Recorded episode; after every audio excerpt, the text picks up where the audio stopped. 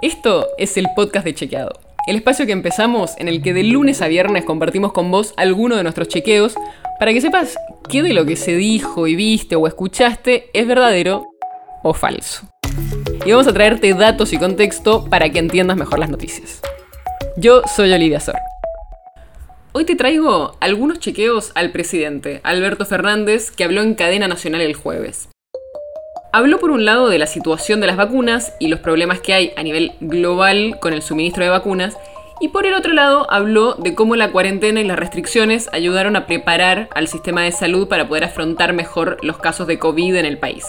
Arranquemos por las vacunas. Fernández habló de la distribución desigual que hay de las dosis y dijo lo siguiente. Solo 18 países han recibido el 88% de las vacunas que se han distribuido hasta ahora. En Chequeado analizamos los datos y es verdadero. Cuando miramos los datos de la cantidad de dosis que se han aplicado en los diferentes países, hay 18 países que concentran efectivamente el 88% de las vacunas. Y estos datos los vemos en una base global que tiene la Universidad de Oxford que se llama Our World in Data, y en el que incluyen los datos oficiales de cada país. En total, en el mundo se han aplicado hasta ahora casi 410 millones de dosis. Y el país que más ha aplicado es Estados Unidos con 115 millones de dosis. O sea, más de un cuarto de las dosis aplicadas en todo el mundo fueron solo en Estados Unidos. Después viene China, India, el Reino Unido y Brasil. Si te preguntas dónde está Argentina en todo esto, no está entre esos 18 países, pero no está tan lejos tampoco. Está en el número 20 en el ranking de países que más dosis han aplicado, con 2.8 millones de dosis. Esto con los datos que son comparables a nivel internacional al 19 de marzo. Y esto que dijo Alberto Fernández fue señalado también por otros líderes mundiales. Uno fue Antonio Guterres, que es el secretario general de la Organización de las Naciones Unidas, de la ONU.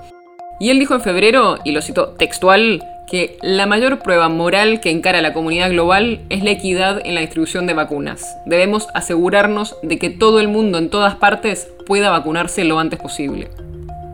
Esto que está pasando con la vacuna de COVID, que los países más ricos tienden a acaparar la mayor cantidad de dosis, no es la primera vez que pasa. Suele pasar con todas las vacunas y lo vimos también en 2009, con la influenza H1N1, cuando países como Australia, Canadá y Estados Unidos acapararon la vacuna de los fabricantes. Y esto no es solo un problema para los países que no reciben la vacuna, sino para todos, porque mientras no tengamos niveles altos de inmunidad en todas partes, hay más chances de que el virus siga circulando. Y creo que con esta pandemia ya aprendimos, si es que no lo sabíamos antes, que lo que pasa en la otra punta del mundo nos puede afectar un montón. El otro tema del que habló Fernández es de cómo se aumentó la capacidad del sistema de salud del país para afrontar la pandemia. Y esto fue lo que dijo. El año pasado nos cuidamos para ganar tiempo, para fortalecer el sistema de salud supimos conseguir un incremento del 47% de las camas de terapia intensiva. Incorporamos 3.300 respiradores. Hicimos 12 hospitales modulares. Acá también analizamos los datos, en este caso los datos oficiales del Sistema de Salud Argentina y que nos fueron confirmados también por la Sociedad Argentina de Terapia Intensiva. Y lo que encontramos es que esta frase también es verdadera. En marzo de 2020, el país tenía 8.521 camas de terapia intensiva y en octubre de 2020 ya habían 12.547.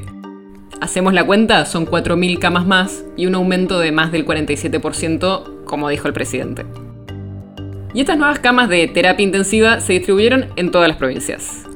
El problema, más allá de la cantidad de camas de terapia intensiva, es que el personal, quienes tienen que atender a las personas que puedan llegar a ocupar esas camas, no aumentó al mismo nivel. Y sobre los hospitales modulares, también es verdad que el año pasado se armaron 12. Según los datos del Ministerio de Obras Públicas, que estuvo a cargo de esto, los hospitales estuvieron listos en julio y sumaron al sistema 840 camas de terapia y de internación y 276 respiradores, entre otras cosas. Por las dudas de que no confíe solo en los datos oficiales, la ONU, que acompañó este proyecto y colaboró con la compra, confirmó también que estaban instalados. Por todo esto, son verdaderas las frases que dijo Alberto Fernández. ¿Esto quiere decir que el gobierno hizo todo bien? Por supuesto que no. En nuestros chequeos lo que analizamos es si esas frases son verdaderas o no, Pero hay muchísimos otros aspectos sobre la pandemia de los que no habló Fernández y que podríamos analizar si estuviésemos haciendo una evaluación más general. Por ejemplo, el contact tracing, que es el seguimiento que se hace de cada persona que se contagia para rastrear a todos sus contactos y lograr que ellos a su vez se aíslen para que no vayan a contagiar a otros. Y como ese hay muchos otros temas. Así que con esto no estamos haciendo una evaluación del manejo de la pandemia, sino revisando las frases del presidente y viendo su veracidad.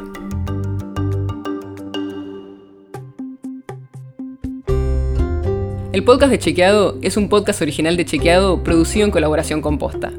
Si tenés una idea, algún tema del que te gustaría que hablemos en un próximo episodio, escríbinos a podcast.chequeado.com. Y si te gustó este episodio, seguinos en Spotify o en tu app de podcast favorita y recomendanos a tus amigos. Si querés más información sobre esto o sobre otros temas, entra a chequeado.com o sumate a nuestras redes. Soy Olivia Sor, hasta mañana.